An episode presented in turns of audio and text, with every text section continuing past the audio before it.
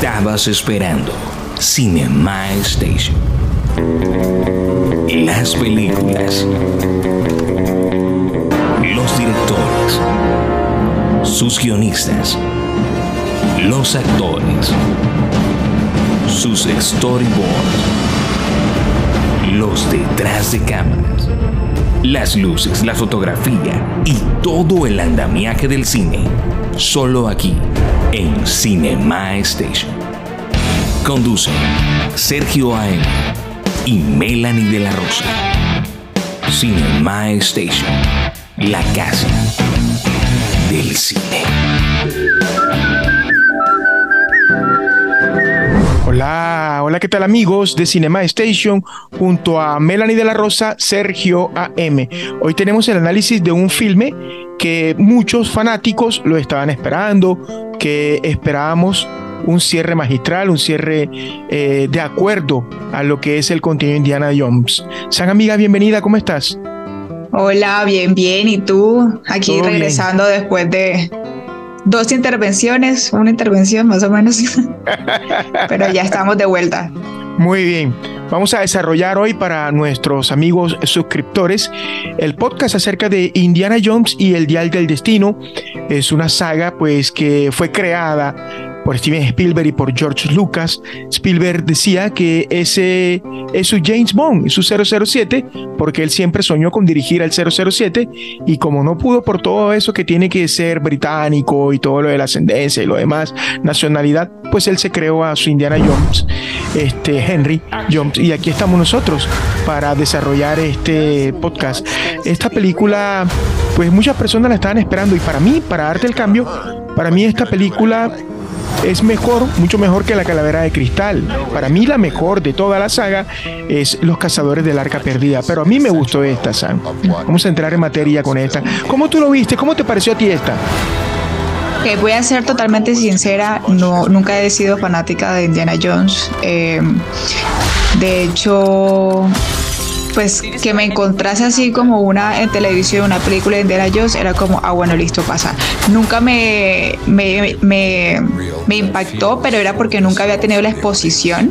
Sin embargo, cuando ya la tienes, empiezas a ver ese, ese cine clásico que, que, a ver, pues Indiana Jones es un poquito ya vieja, ya pues tiene alrededor la saga como de más de 40 años. Eh, y ver esta versión eh, bueno, no es una versión, es básicamente una, una nueva secuela. Eh, que tiene todo su hilo conductor, todo relacionado a las anteriores. También eh, es bastante interesante de ver, impactante, como tú dices, es muy buena la película. tiene muchos aspectos que destacar, incluso mantiene, como mencionaba, toda esa parte de Indiana Jones antiguo todavía está acá, que pues vamos a entrar a detalle. Eh, y sí, apenas la vi, me tocó recorrer como las anteriores y ojalá existan eh, espectadores que también les haya gustado tanto que se vieron las, eh, las cuatro que, que están antes de esta y claro, pues los nuevos fanáticos de Indiana Jones, porque la verdad para mí es un legado del cine que Steven Spielberg, nos, nos regala. Probablemente sea la última, pues ya con el protagonismo de Harrison Ford, pero, pero para mí es, está marcada ya como una pequeña pieza del legado del cine americano. Sí, totalmente. De acuerdo con lo que dices. Y pues, cuando yo fui a ver la película, fui a la sala de cine, a la sala Mega, en Cine Colombia. Em, al final, los fanáticos que estábamos ahí de, Indiana Jones, o sea, parece que nos hubiésemos puesto de acuerdo para dar un aplauso, pero no fue así. O sea, el cierre, el cierre, ameritó un aplauso de quienes estábamos ahí. Fue algo que nació y la gente que estaba a nuestro alrededor se reía. Me pareció algo bacano, o sea, como, que no a hacer el cierre que queríamos, algo así. Pero sí, con lo que tú dices, ellos trajeron muchas cosas de las que ya están guiños, de las que ya estuvieron, de la antecesoras. Ellos trajeron muchos detalles de allá. A mí me gustó mucho, la verdad, la película. No comparto la crítica destructiva porque no la comparto. Me parece que sí tuvo sus fallos y los CGI no son, no son perfectos. Si fuesen perfectos, pues Entonces andemos a hacer todo ese CGI, que el rejuvenecimiento de él, sí, bien, bacano, chévere, en el combate cuerpo a cuerpo, en el techo del tren, sí, bacano.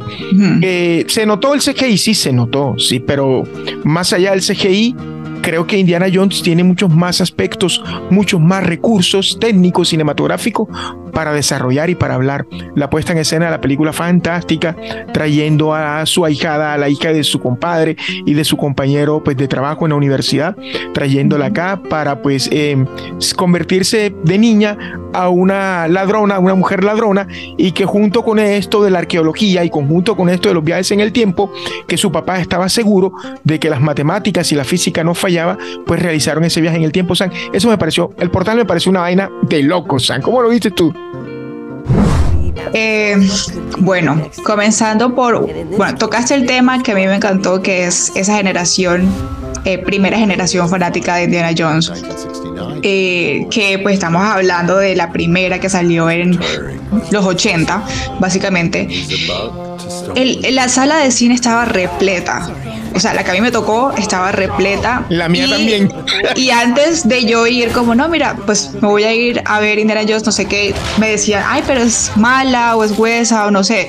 Y yo como, ay, vamos a ver qué es la cosa toda la sala estaba llena y de hecho casi que la mayoría que me dicen que es mala la película cada vez que voy está llena. Entonces es una cosa que yo no, aún no entiendo, que la crítica a veces no es como que muy coherente con, con lo que pasa en cines o lo que uno ve en cines, ¿no?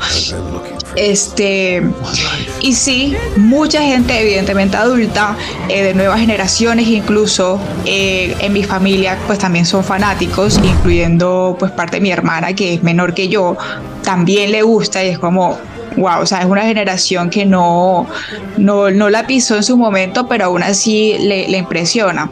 Y con justa razón, es una película que tiene historia, que pues si bien está pues etiquetada como ficción, hay cosas que uno dice, ay, ¿será que sí? ¿Será que no? Porque es como, yo lo veo como un falso documental que pues es ficción al final, eh, en donde me estás hablando de cosas históricas, de la ciencia, matemática, por ejemplo, esta, o sea, yo te pude haber creído lo del viaje del tiempo, porque la todo el tema desde, o sea, desde la historia, eh, como hablaba, porque pues, a ver, él, él es arqueólogo, toda la, la, narrativa, todo el diálogo y los guiones van en torno a cosas históricas, que eso a mí me mata porque crear un guion así que te convenza como, pues, siendo ficción que te compensa es un poquito de reto, ¿no? Obviamente llegar a la persona que siempre diga, no, eso es más falso que quién sabe.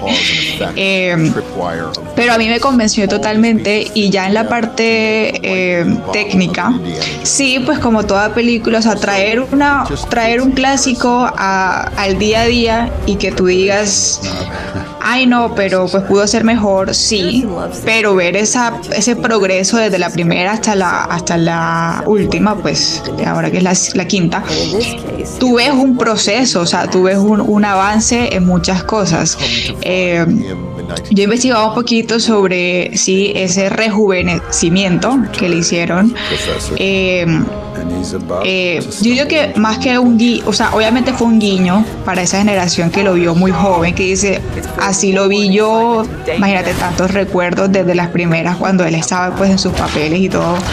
Eh, no fue tanto CGI, eh, obviamente había un poco de maquillaje, había un poco de pues, los efectos visuales y también inteligencia artificial. Y yo digo, o sea, ya lo hemos visto en otras películas como, como esta de Will Smith, Proyecto Géminis y esto, pero pues es un recurso, ya que lo sepan usar bien, uno es un recurso y ahí está y sirvió de algo, o sea, sirvió para lo que de pronto el ojo no técnico, el ojo no exigente. Y es muy chévere porque, como te digo, al yo no saber de las películas anteriores, ver eso o ver, verlo, pues una mezcla en la historia entre el joven y ahora adulto, pues es muy chévere, me gustó ese recurso. Eh, entre otras cosas que como tú dices pudieron haber sido mejores, pero no daña absolutamente nada la película. Eh, pues sí, uno que otra pantalla verde, pero pues pasa y uno dice, bueno, o sea, hasta se lo perdonamos porque las versiones clásicas seguramente tuvieron miles de errores y, y, al no tener tantos efectos visuales, hasta todo se hacía en tiempo real, o sea, ya efectos, efectos que si es bomba, que si es la trampa, que si es todo, se hace ahí mismo. Y pues que caiga bien en la toma, si no, pues hay que repetirla. Totalmente.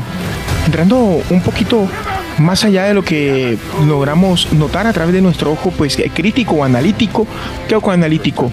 Quiero realzar, y sé que vas a estar de acuerdo conmigo, el performance maravilloso de Max Mikkelsen, el nazi que se fue a trabajar con la NASA y que quería desbancar al Führer en ese viaje en el tiempo y que quería ser él el emperador. Y pues fantástico como traen Arquímedes y todas estas cosas. Yo cuando lo veía, yo decía, ¿será que lo van. Sí, ¿será que lo van a traer? ¿Será que no lo van a traer? Dice yo en mi mente, cuando ya yo veo el reloj y ya yo veo el diario, uy, lo van a traer.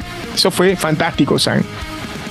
Sí, o sea, yo soy fanática de todo lo que tenga que ver con viajes del tiempo hasta que salió lo de Marvel, porque ahí ya me, está, pues me estaban mezclando cosas de líneas temporales, de diferentes dimensiones y esas cosas. Y era muy chévere cuando tú te da una lógica para, paradójica, pues, que, que sí, listo, que si tú vas al pasado, entonces cambias algo en tu futuro, no sé qué. A mí me gustaba más esas versiones y es la que manejan acá. Exacto. Eh, y es, sí, o sea, es acorde a todo. Te soy sincera, no sé si en las otras películas completas eh, hablan mucho de magia, porque en este punto no lo toman como magia, sino como ciencia. Para mí, pues sigue siendo un poquito mágico. Eh, pero no sé, o sea, ¿qué te pareció, digamos, ese recurso? Si es un poco más de Indiana Jones o es un poco más de fantasía que le metieron en esta película. Para, para responderte tu pregunta, tú tocaste algo que es muy cierto y estaba por decírtelo, pero me, me enfraqué en Max Mikkelsen y me lo volé, pero ahora te lo voy a decir. Lo que pasa es que tú eres millennial, ¿cierto? Yo soy, yo soy generación X. Tu hermanita es Centennials. Y arriba de ellos hay una nueva generación que es la que está marcando todo esto. Entonces, para responder a la pregunta que tú me hacías, traer hoy día a Indiana Jones con todo lo que ellos fueron evolucionando, como tu comentario al inicio lo dijo, hasta llegar a nuestra era, a nuestros días, todo eso que traían de magia, de magia, lo que estábamos hablando ahorita, ¿verdad? Lo transformaron o lo fusionaron con todo lo que es fantasía, con todo lo que es fantástico, lo que es aventura, y pues con todo lo que tú decías hoy en día de ciencia. O sea, todo eso fue una fusión para llegar a lo que ellos realizaron, porque pensaron en, bueno, nuestros fanáticos tienen arriba de 50 años, decían, y hay una generación que está entre los 40, 45, pero hay una generación nueva. Entonces, para poder a ellos atraparlos, que son los que eh, marcan cómo va el rumbo del análisis argumentativo, del relato, del filme, pues pensaron en ellos. Y para mí fue una fusión, San. Para mí fue una fusión de todo lo que te acabo de decir y me gustó, me gustó mucho, la verdad que sí. Yo ah, hago o hacía otro podcast, bueno, está, ahí congelado con un amigo de la universidad, hicimos uno acerca de los viajes en el tiempo y en aquel momento utilizamos una imagen pero muy parecida a la del Dial del Destino. De hecho, yo le dije a mi amigo, hey, el Dial del Destino se parece a la imagen que usamos en el podcast de los viajes en el tiempo. Y fue una locura total. Eh, tú hablabas ahorita del guion. Este es un guion, a mí me gustó el guion de esta película. Yo lo voy a definir como un guion maravilloso. Un guion que em, tiene, su, tiene su, toque o su cuarto de ego, pero su ego fue golatra, su ego respetó lo que estaba detrás de él. Yo veo ese guion de esa manera, ese tratamiento que colocaron ellos a disposición de nosotros, para mí funcionó. Para mí funcionó notablemente. Yo la película me la vi con un combo y me concentré, traté de no mamar gallo con el combo para poder comprender algunas vainas y te dije, me la vi, bacana, me gustó, ve a verla. Entonces, como sé que no te gustan los spoilers, ni leer, ni todas estas vainas, solamente te dije eso, ve a verla, es bacana. Entonces, para responder a tu pregunta, de esa manera lo hago, Sam. Súper. No, y pues tiene mucho sentido eh, ver el clásico eh, o los clásicos, pues las películas de, desde sus inicios, tiene, tiene cierto, pues con muchos elementos que trajeron acá, obviamente ya lo hablamos, pero el que más destaco sin duda es la música. Wow, la banda sonora. La banda sonora en este, en este caso, yo fue el que dije, no, esto proviene de un clásico y esto pues no quiero llegar a, a, ser esa persona que dice en puros memes, esto es cine, esto es cine, pues porque el cine es muchas cosas. Muchas cosas. Pero yo llegué a pensar en ese momento, caí en, la, en el estereotipo y dije, esto es cine. Porque ya, por ejemplo, cuando yo estudiaba eh, el tema de todo esto de cine, eh, producción cinematográfica, hay ciertos ciclos. Pues ya hablando de la clásica, pues obviamente no se utiliza música, eh, canciones eh, de, artistas ni nada, sino la mera clásica. Y hay que hacerla de un modo de que te evoque todas las emociones posibles. Esta película, yo creo que de la que es, creo que una de las tantas, pero muy la destaco muy, muy bien. De esas películas que no utilizan soundtracks eh, de canciones ni nada, utilizan eh, instrumentalización pero lo hacen de una manera muy peculiar. Y es de una forma muy, no quiero recaer en lo clásico, pero es que si uno lo escucha, uno dice, esto es clásico, o sea, esto es, eh, no hay forma de, de, ponerle una casilla que tú digas, no, esto lo, podría, lo podría ver casualmente en una película nueva 2023. Eh, no, o sea, tiene que tener alguna referencia de lo anterior, del cine propio, para poder pues realmente uno decir y apreciar que esto es buen cine. Em, todas las escenas de acción, eh, pues principalmente porque se abarca mucho el tema de acción aquí. Em, tanto el tema emocional, ya sea como de tristeza o de felicidad, la asumen de una manera musical muy chévere, una musicalización que no he sentido en otra película, eh, es muy propia, o sea, es que si uno lo escucha uno dice, eso es Indiana Jones, ya, es como, y, de hecho pues puedo traer a colación el, otras películas de Steven Spielberg que de hecho esta no fue hecha por él, pero sí la saga completa, o sea, de su autoría básicamente como productor y director. Eh, es, es algo icónico como Tiburón, la canción de Tiburón, como eh, Jurassic World o Jurassic Park, crean esta musicalización tan espectacular que dicen, no, esto es propia de esta película. Y a mí me encanta cuando esas películas crean esto.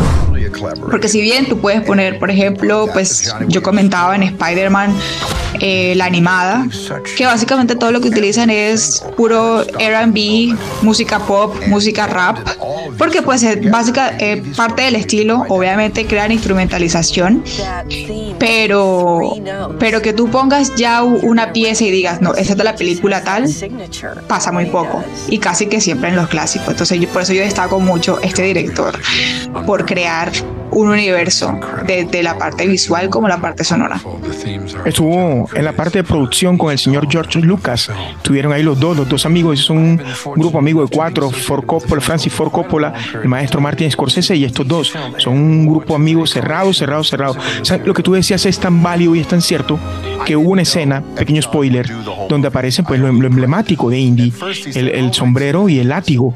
Y ahí sonó, ahí sonó el soundtrack que es creado por un gran maestro o fue creado por un gran maestro que se llama John Williams. Entonces, esto que tú dices es fantástico, o sea, escuchar ese, esa, esa, ese soundtrack, ese original soundtrack, eh, es como que llenarse de emoción, es como que la piel se le eriza a uno. Entonces, son cosas que lo que tú decías, nos mueven las emociones de nosotros como espectadores, juegan con nuestras emociones y no de forma manipulada, sino juegan con nuestras manipulaciones de hacernos sentir elevados dentro de ese clímax que se está viviendo dentro del audiovisual. Y te quería, te quería proponer otro, otro tema, otra temática que te quiero llevar allí. En realidad, la escena o la secuencia, hablemos de la secuencia del motocarro, como decía yo. Un motocarro, buenísimo. En, caramba, antes de llegar a Sicilia. Sí, en Sicilia, ya, ya en la isla en Sicilia. Eh, sí, están en Sicilia, cuando se suben ellos a ese motocarro y el juego de cámaras ahí me pareció algo brillante. O sea, yo decía, la cámara tiene que estar cerca, está cerca la cámara de ellos, está cerca del objetivo, decía yo en mi mente, porque, o sea, podíamos notar las emociones psicológicas de ellos en su rostro, las facciones, lo que ellos, lo que tú decías ahorita, el dramatismo, la acción, el suspense, todo eso lo podíamos palpar dentro de, de, em, los colores del rostro, por llamarlo así de esa manera, y eso me pareció muy bacano, eso me pareció muy chévere, me gustó mucho. En realidad, pues fue una película que, que más allá de las críticas, es una película que yo sé que al público le gustó, San, sin todavía preguntarte cómo estuvo de aquel lado. En realidad, pues a mí me gustó mucho. Eh, de pronto, su dirección de fotografía por momentos, porque habían escenas de acción, de pronto no fue la mejor, pero cuando ya habían unas escenas reposadas, su dirección de fotografía fue notable. Una composición dentro de los planos hermosa, San. Sí, sí, esa película, pues como siempre destacamos ciertas cosas como realmente grandes en cada una de las películas. Persona que esté iniciando su mundo cinematográfico, esta le sirve para conectar con el guion, la narrativa. Y más porque es una, es una eh, historia eh, eh, bien compuesta de, de, otras anteriores que, que si bien lo chévere es que por más que intenten adaptar una al 2023, siempre eh, tiene historia detrás. Es decir, no está ambientada en la actualidad. Esa estaba ambientada en los 80 más o menos, 80, 70. Eh, y así pasan con las anteriores. Nunca están ambientadas en el, actual, más o menos, sino siempre mostrando como algo atrás. Y es chévere ver ese crecimiento como personaje de, de indie, porque a mí me encantó, o sea, primera vez que lo conocía y me encantó totalmente su personalidad como arqueólogo arrogante que tú decías de un tema de egos, que a pesar de eso bajó la guardia y más que bajar la guardia es como, listo, se dejó llevar por, por la situación y hizo lo que tenía que hacer. Entonces es es, un punto muy chévere de analizar desde personajes, eh, la psicología de los personajes y el guion mismo. Por eso yo destaco esta película como esa. Y obviamente, eh, ya como eh, cine clásico, poner un poquito de atención al tema de audio, audio-imagen, muy chévere. Entonces, todos ellos, todos aquellos que estén iniciando tengan Indiana Jones como parte de su repertorio, claramente. Y este, algo que tocase, que pues en alusión a la música, eh, yo no tenía que verme todas las películas para yo poder reconocer esa, esa melodía. Y pasó. O sea, yo no la sabía, o sea, no sé ni cómo, pero yo dije, ah, es que esto es de aquí. Sí, y, y, sé que más de uno podrá haber dicho lo mismo, pensado lo mismo. Y no sé, yo siento que traerla de vuelta, porque yo sé que en el 2008 sacaron una versión, bueno, una, una secuela, y al parecer no le fue tan bien. Y pasa lo mismo con esta, pero es que yo creo que es que no le haya ido bien. Simplemente son generaciones diferentes, la aprecian diferente, pero es que el público fanático siempre está ahí. Que puede decir, ah, trajeron otra, ay, ¿qué más le van a sacar? Pero a ver, o sea, para mí si Harrison Ford no estuviera ya de pronto de edad, para mí que saque más, porque es que hay mucho, mucho hilo que cortar en una historia como esta.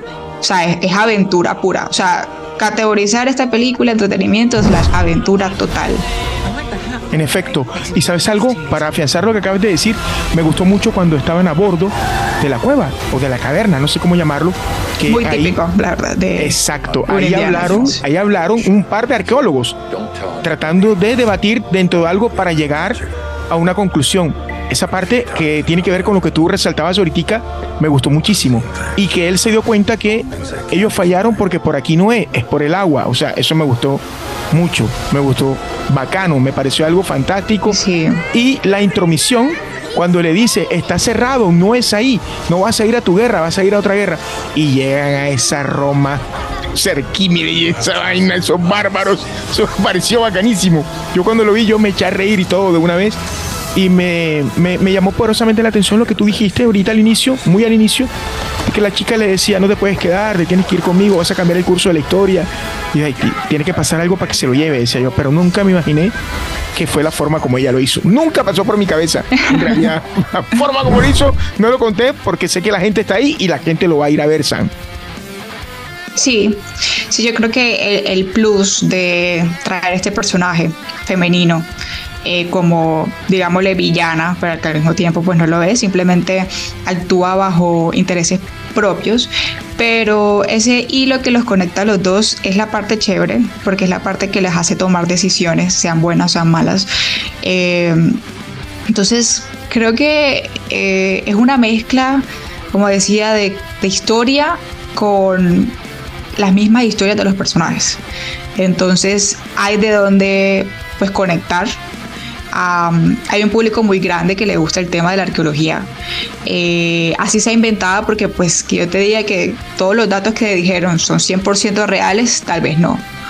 Eh, pero eso gusta, o sea, y lo que tú mencionabas de cuando están en la cueva y empiezan a hablar, que tú, hay cosas que uno no entiende, pero uno le fascina porque eso eh, afianza el suspenso, como pues una película de misterio, de detectives, que tú dices, no, dejó una huellita aquí, entonces eso significa tal cosa, la, es muy chévere eso, o sea, porque uno aprende cosas que aunque innecesarias, uno dice, wow, así se hacía, así, se hacen, eh, no sé, aprendí, eh, pero pero más que todo es entretenimiento. Entonces yo creo que sí, es una apuesta muy chévere. Eh, no está confirmada que no haya más Indiana Jones, seguramente no con Harrison Ford, pero no, yo quedé matriculada con esa película, la verdad. San, ahora cuéntame cómo le fue con la crítica, por favor, y cómo le fue con los fanáticos. Quiero saber ese dato. Sí, con la página, ya con la crítica, eh, pues no fue como hemos llegado eh, el ranking, pues hasta el momento tiene un 64%, pues un poquito más de la mitad, así que pues podemos decir que por lo menos está bien. Eh, y por la audiencia, que ese sí me encanta que, que que haya como un contraste grande, porque pues la audiencia al fin y al cabo es el que le gusta. Claro. Eh, tiene un 88%. Ahí está. ¿Ves? Ahí en ese 88% están los fanáticos como yo de la saga y las nuevas generaciones como tú. Ahí estamos, mm. en ese 88%. En realidad, como lo dijo Melanie, un trabajo muy bien elaborado, muy bien hecho para las personas que se inician en este mundo audiovisual. Sería fantástico que las tuvieran como referencia para poder afianzar sus conocimientos y poder mirar otras cosas que más hayan allá. Mis comentarios finales son, por mucho que nos digan una crítica que la película no estuvo bien, hay que ir a mirar, hay que ir a observar y después sí sacar nuestras propias conclusiones, Sam. Correcto. Y de mi parte, eh, afianzando un poquito ese comentario que es muy, muy valioso, eh, puede ser un clásico, Puede ser la cosa más antigua, más vieja, pero créeme que todo cine contemporáneo está basado del clásico. Y eso lo aprendí desde que estudié.